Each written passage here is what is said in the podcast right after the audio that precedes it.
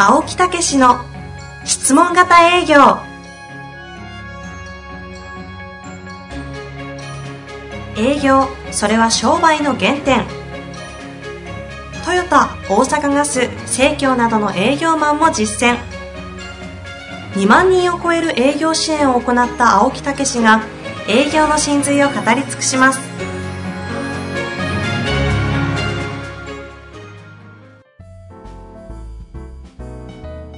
こんにちは、遠藤和樹です。青木武の質問型営業。青木先生、よろしくお願いします。はい、よろしくお願いいたします。さあ、今日は、そうなんですよ。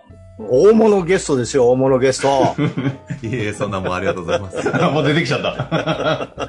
まあ、ということで今お声をね、聞こえましたけれども、えーえー今日ゲストでお越しいただけますのは、えー教育コンテンツ開発開発者の、えープロですね、生田智久さんにお越しいただいております。生田さん、よろしくお願いいたします。はい、皆さんよろしくお願いいたします。はい、生田さんようこそありがとうございます。あもうこちらこそいつもありがとうございます。えーもうあの、アイムラボというね、はいえーポッドキャストね、遠藤さんやってるね。はいはい。えーこれで皆さんご存知の方もあるかもしれませんし、私も随分言ってますからね、これ。私がやらせていただいている番組の中で 最もマニアック。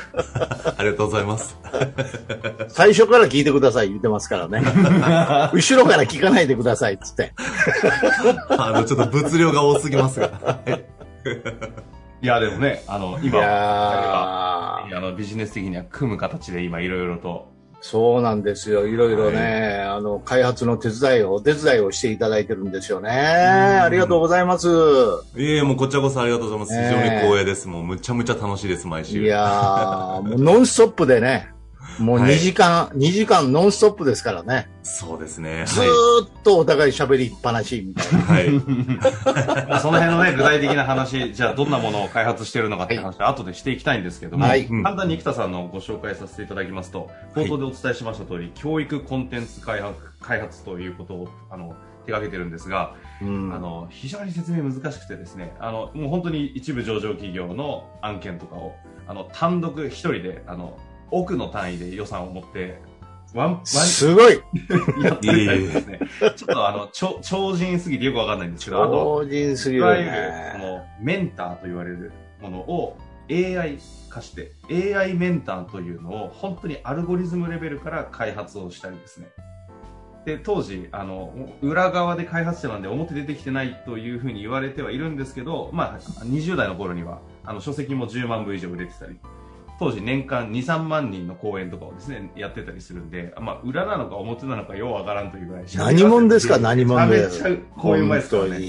まあ20代、20代でそれやるっていうのはすごいね。あまりに雑な自己紹介になっちゃう。自己紹介ちょっと簡単にいただいてもいいですかね？はい、えー、そうですね。あの、まずキャリアとしてはもう、大学でそのまま、えーっと、教育研修の道に入って起業して、もう20代ずっと講演研修、あとは NPO ですね。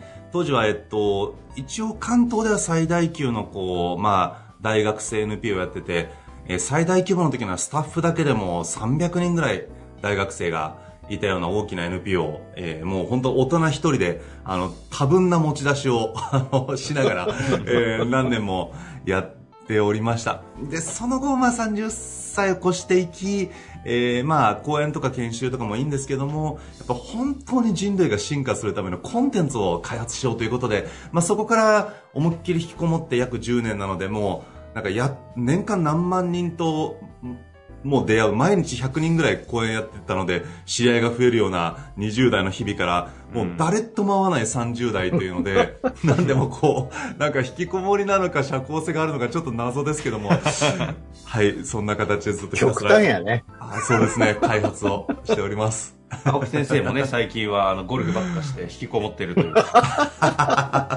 やっぱりね、はいそう、なんかあの、ちょっとなんか変わってる人はすぐ引きこもるんですよ。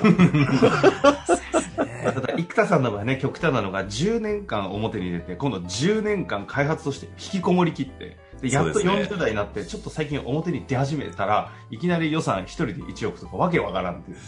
状す況で、ね。青木先生が今回組む形になってるんですけども、いやいやいやはい。どうしましょう？どっち、ど、どっちに振った方がいいですかね？あ、あの、質問型営業のはい改めて教育コンテンツとして、もうゼロから生田さんが今回開発支援をしてくださる、はい。もうね、もうなんだかんだで、面談そうそうそうだだから10回ぐらいもう始まっやってんのかな？もうそうですね10、10回、11回ぐらいね、やってますよね。どうですか、えー青木さんっていう話がいいか？生田さんから見て、質問型営業どうですか？いや、だからもともとはこれね、遠藤さんの紹介なんですよね。はい。うん。それで私もちょっとね、あこう聞いたりはしてたんですけどね。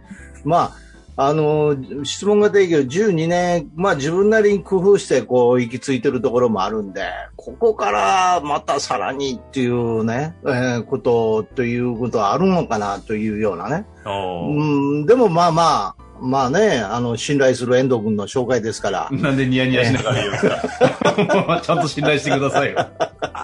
いや、だから話し合ったら、出るわ、出るわ。出てましたね。出るわ、出るわ。だ本って、当に。1回目あお会い、ね、していただいた後に、青木先生喋ったら、やっべえな、あの人つってましたね。あの人、やっべえなつって。これぐらいね、私のことを理解してくれる人はね、そう言ってたわ。かつていなかったんですよ。いやいや、俺俺。あ、そうか。いやいや、上辺はね、理解あるんですけどね。おいすぐ、すぐ捨てる、そうやって。いや、でもそうですよね。あの次元で理解ってあるんだっていう。まあじゃあそのいや、そこ。にね、感激したよね、俺。はい。はい。いやー、本当に。涙出てましたもんね。あまりの深い理解に。いやいや、本当本当感動、感動ええ。もう、もう、本当に、もうすぐお願いしよう、みたいなね。もう終わった瞬間、もう、今日もうお手伝いいただこうっていうような感じでしたもんそうね。いう感じの中で今進んでいるんですけど、生田さん、どうですかね？青木先生、ないし質問型営業ですか？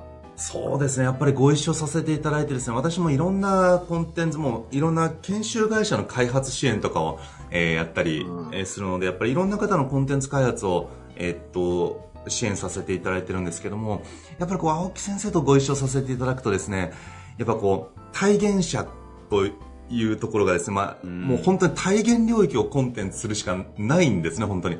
で、このやっぱりセールスに対しての知見ですよね、もう経験値。もうこの圧倒的体現領域から出てくるですね、コンセプトの山といいますか。で、ね、もうそれこそ青木先生がひたすらセールスをやり続けてらっしゃったように、私はひたすらコンテンツ開発をし続けてるわけですよ。はいで、それをデータベース化して AI の開発みたいな方向に全部いってるんで、コンテンツ開発という切り口で、いろいろと、こう、なんでしょうね、お話をお伺いするとですね、もう、なんかもう、なんでしょう、もう、金山なんですよね。金山。もう金、金言集みたいなのがいっぱい出てくるんですよ。で、あと、そのなんか、金を加工するのに僕とか長けてるわけじゃないですか。んで、それを金のリングにするのか、アクセサリーにするのか、なんかじゃあ、えっ、と、葉っぱのモチーフのリングにするといいですよ、みたいなところが、もう、金が山ほど出てきますから、出ましたね、この表現。はい。嬉しそうだわ、ちょ。っと加工するだけで凄まじいインパクトになるので、もう毎週毎週、あの、金言が山ほど 出てくるんで、もう楽しくてしょうがないですね。はい。どそのその金山、うんうん。北さん、ものすごい数のコンテンツ、それこそ世の中のすごい方々がなぜできてるかわかんないけど、できちゃってるものを N 倍化してみんなができるようにコンテンツ化していったり、体系化するプロじゃないですか。ねはい、はい。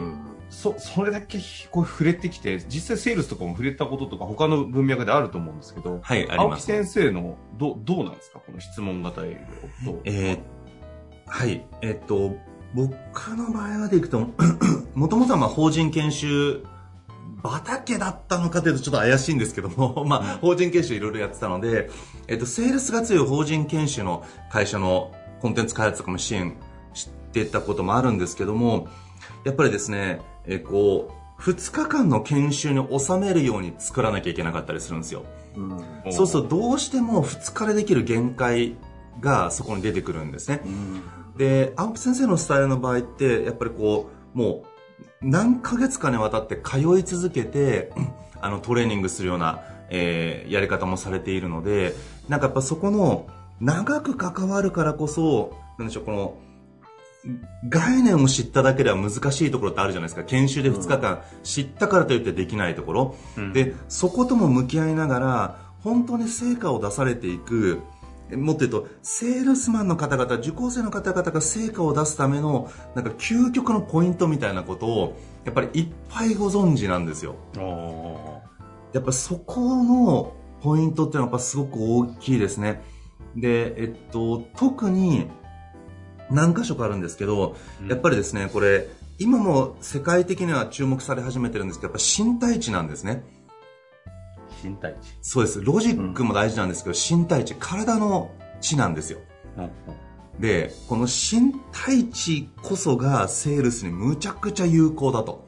いうことはもうここに尽きるというお話がいっぱい出てくるんですけど、あうんまあちょっと身体値っていう表現は僕はよく使うんで身体値って言い方をしてるんですけど、やっぱりその、大きく今2つお話をお伺いしながら、やっぱりそこですよねって思うところが、お一個やっぱ声色なんですよね、声。声の話はね、すごい出ますよね。おう。ん。そうです。もう、声が本当に印象とかインパクトとか信頼性っていうものにものすごく影響するんですけど、うん。意外とセールス研修で声の重要性を歌ってる方ってやっぱりほとんどいらっしゃらないんですよね。これはもうね、生田さんね、みんな聞いてる人は喜ぶと思いますよ。すっごい私、声の話ばっかりするから。確かにそうですね。そう。うん。本当に声ですね。はい。で青木先生が言うと、その声色とか声が大事っていうのがあんまり伝わらないんで、いい、いいですね。この、この角度から言っていただけると。そうそうそうそう。うんそうんうんむちゃむちゃ大事です。で、えっと、さらに、その声に対して、えっと、これ私の表現ですけど、声色の奥にある生き色っていう概念があるんですよ。まあ、概念あるとこれ僕の造語なんですけども、うんその、実は声の前の生き色、ここの息の場所が、その人のエネルギーとか、なんでしょう、こう、覇気とか、なんか優しさとか、こう、目に見えないエネルギーが伝わる場所なんですね。う。うんん。なんでこの生き色の部分から、なんでしょう、青木さんのコンテンツには感じるところがあってですね。で、この生き色って僕もずっと言ってるんですけど、なかなか広がらない概念なんですよ。ですけど、やっぱ青木さんは本当にこう、生き色の部分から、本当に大事なので、こう、声を聞いて指導なさったり、低い声でとか、そのやってらっしゃるんで、やっぱここがですね、本当に大事なんで、もう、リスナーの皆さんもぜひですね、この声、青木先生の声のところをですね、ぜひ聞いていただいて、なんで、聞きながらシャドーイングとか英語であるじゃないですか。はいはい。あの、青木先生の声色を真似していただく声の出し方。その奥の息を聞きながら今後ポッドキャストを聞いていただくと、その売り続ける方の声の質というものをですね、真似していただくと、もうコンテンツも最高なんですけど、やっぱり声色を学ぶっていうのが一番いいと思います。はい。へえ、いいですね。あの、我々リスナーからするとですね、生き色って言ったら、共感ね。全員知ってるんですけどね。はい。台湾でもね、あの、い日本語で笑いを300人通ったっていうことは伝説のなるほどがあるんですけど、はいはいはいはい。あ、その息でなるほどって言うってことですね。全員300人台湾の方々集めて、はい。やってみましょうっつって、なるほどってみんなでやらしたら、やった後共感ね。もう、な、みんな何、な、言葉なるほどの意味わかんないんですけど、やった後に会場ドカーン湧いて、先生超楽しそうみたいな。いや、でもその本当に、いやもうまさに理にかなっていて、だから、えっと、息というのは呼気吸気なんですよ。つまり空気のやりとりなんで、気のやりとりなんですね。なので、その、なるほどーっていう息を思いっきり出すということは、気が、気がやっぱりうまいわ。めっちゃうまいわ。これ、いや、ほんとほんとほんとそうで、気が動くってことなんですよ。だから、思いっきり場の気が動いて、面白いとか笑いっていう部分に、ぼわっといくんです。だから、元気、本気、根気っていうのは気なので、気というのは呼吸感覚なんですね。ですから、息の使い方というのが、だから息が合うとか、呼吸を整えるっていうのがまさにそこで、で、自分の心と書いて息と書くじゃないですか。ああ、なるほどそうなんねで。すよ。だから心の動きが息の動きに乗ってきますので、だから息をなるほどって息を動かしたことで皆さんの心が動いて大爆笑っていうのは、いや、本当にそうです。かすごいね、この解説。もう俺、聞いてるだけでもう今日は満足。すごいね。青木先生、どうですか、聞いていやーもうね、あんまり喋って私は飛べたくない話を。もっと喋ってみたいな。そんなもんとんでもない。聞いてたい。ありがとうございます。いや、ここら辺のね、解説がね、実に巧みというか、うまいというか、論理にかなってるというか、研究してるというかさ、すごいんですよ。いえいえもう、ありがとうございます。ええそういう中に、おーとかね、出てくるからね。いや、だからこれもあれなんですよ、オノマトペって言うんですけど、うんこの、うおーとか、うわーとか、来たーとか、この、擬音語、擬態語を含むやつですね。うん。で、ここは結局、息が動くのがここなんですよ。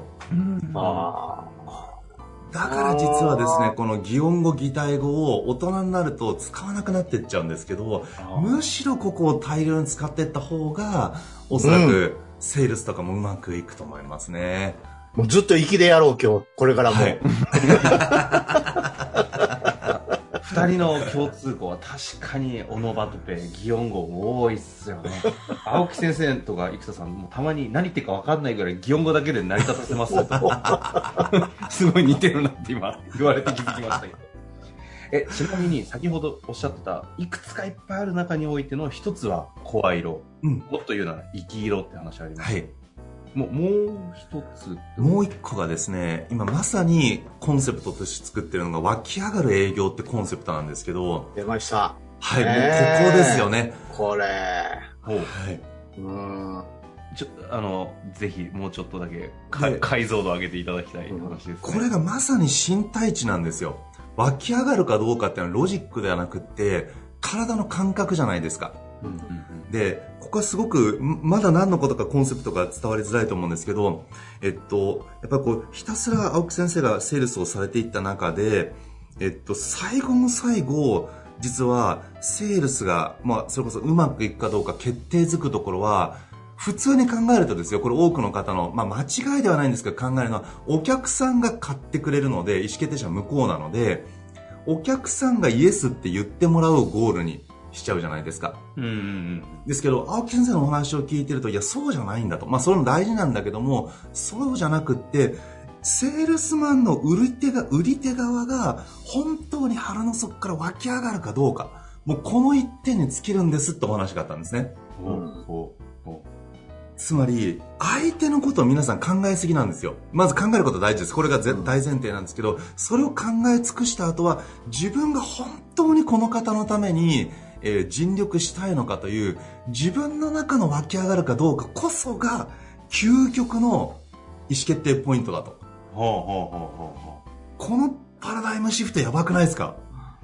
あの、今までリスナーの方からすると、今、お役立ちって言葉を使わずして説明をしてくださってたんですけど、うんお役立ちの話だと思うんですけど、うん。お役立ちっていうと、なんかお役立ちなんだねって着地するんですが、そうじゃなくて今の話ってことですよね。そうです、そうです。す。身体値。そうです。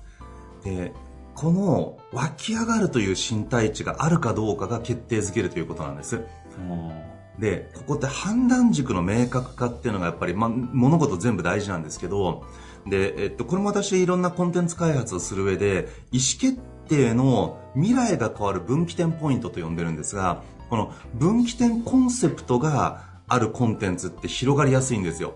ほうほうほで、これの世界的なものが、あの、こんまりさんの、あの、ときめくかときめかないかなんですよ。うん。で、この分岐点を提供してるんですね。で、分岐点を提供できると、ユーザーが30秒で実践できるノウハウに落とせてるってことになるんですよ。う。ほうほうほどういうことかというと、例えば、じゃあ、もったいないかどうかで片付けを考えたら、じゃあ、このハサミを捨てるか捨てないか、まあ、うーんハサミ10個ぐらいあるんだけども、まあ、せっかく買ったし、もったいないから残そうと思うと、もったいないかどうかで考えると多分、8割のものが残ってっちゃうんですよ。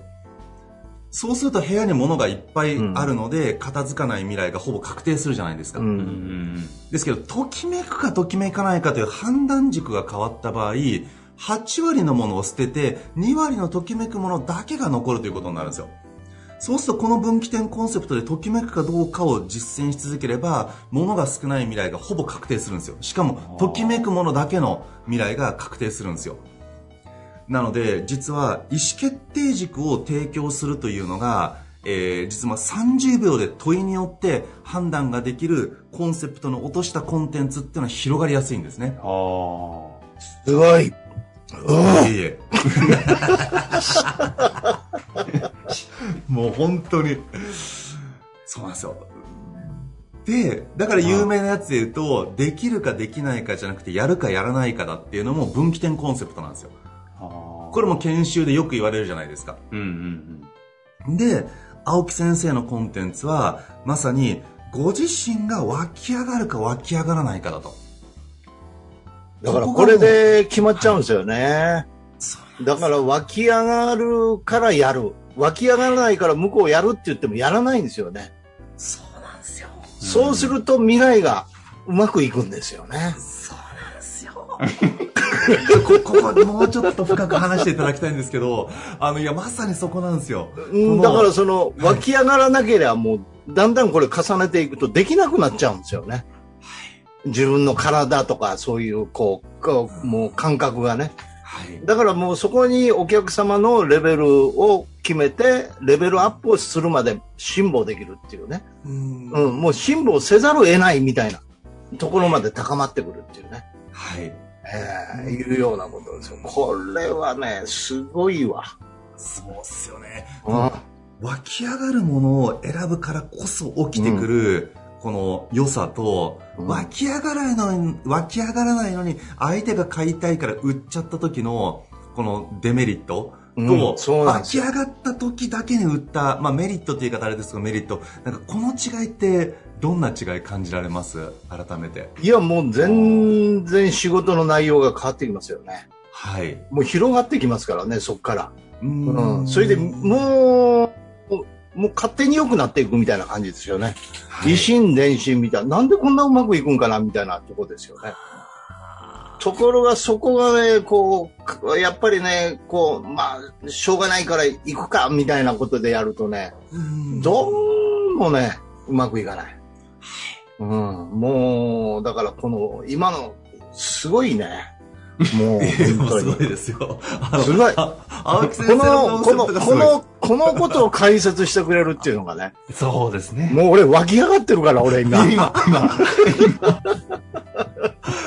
あの、ちなみに私からしても、青木先生の案件をお話しいただいた時もう湧き上がっちゃったんで、うんあの、ぜひお願いしますっていう感じなので、も、いうやあの、まさに湧き上がる営業がここにおいて起きてたってことなんですよね。確かに、生田さんお会い、ああと、各に、あの、ご支援させて、お役立ちできると思います。みたいな話をうん されてましたもん。そうですね。いや、だから、これぐらい、いや、こう、そのね、湧き上がるということをね、みんなに伝えていくわけですよ。うんうんうん、そ、そこだけはみんなわかるんだけど、それがなぜいいのかとか、こう、論理的に解説をするっていうかね、感覚的にもね。うんうんうんいやー、これはね、生田さん、俺はもう初めて。あーありがとうございます。開いた口が塞がらない。さすが開発者っていうかね、もう、俺のこと分かってくれた！みたいなね。ほ本当そこなんですよ。こう天才的な成果を出してる方々に、その人が持ってる、まあ、天才性遺伝子と僕は呼んでるんですけども、この天才性遺伝子をジームと名付けてるんですね。ジーニアスの G とあのーあの要素の EME を合わせて、もうなんか、その、て、その造語の天才ですよね。でもうもうそういうことばっかりやってるんでだから、あの、ポッドキャストの後半聞いてると何言ってるかよく分からない。そうなんですそうなんですよもうね だから最初から聞かなあかんさ、あれ。そうなんですよ。もうあの、生田造語によって成り立っちゃうんで、あそこ、もう何言ってるかよくわかんないですね。はい。あの、子供がポケモンの話しててよくわかんないのと同じようなぐらい、必殺技もキャラクター名もわからないぐらいなっちゃってますよね。はい。それで戻しますけど、ジームが。ジームです、ジーム。この、ジームうのん。伝承なんですよ。ジームの継承が結局遺伝子の継承になっていくので、この青木さんの持ってる天才性遺伝子をやっぱりジーム化していく、あのー、のが鍵なんですね。こう、まあ、要素化というか、この、構造化して、そのチームを他の人たちにこう転移できるようになっていくと、もう、青木さんセールス遺伝子が、セールスの天才性遺伝子が人にこう移っていくので、このやっぱり遺伝子の継承みたいなところが、あの、私がやりたいところなんですよ。なので、まさにこの湧き上がるかどうかという意思決定軸を持ってらっしゃるっていうのは、もう完全に僕の定義で言うとジームなんですよね。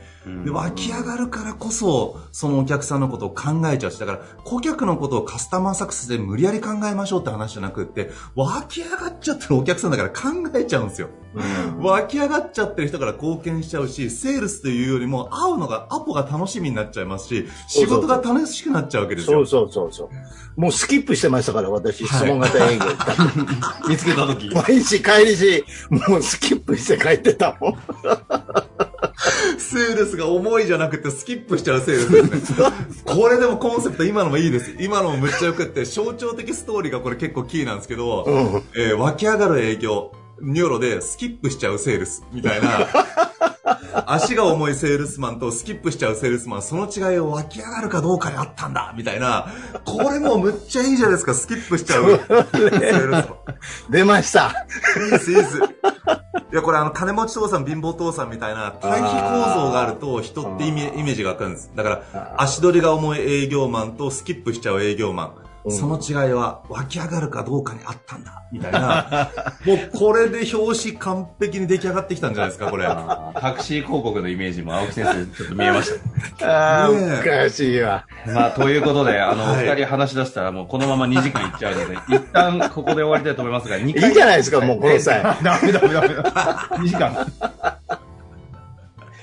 あの、次回はそのジーム、青木さんのその遺伝子、ジームを拡張していく、上でどういうコンセプトでどういう形でこうやっていくのかっていう展開の話をしたいと思いますので、はい、ですね一旦この湧き上がる気持ち一旦抑えて今日のところ終わりたいと思います。さすがないもうそんな、そんな時間ですか？いやめっちゃそんな時間ですよ。あの、生田さんのあの、ポッドキャストも15分、15分って15分で終わった試しがないあ そうなんですよ。ひどい時40分とかやったことあります、ね、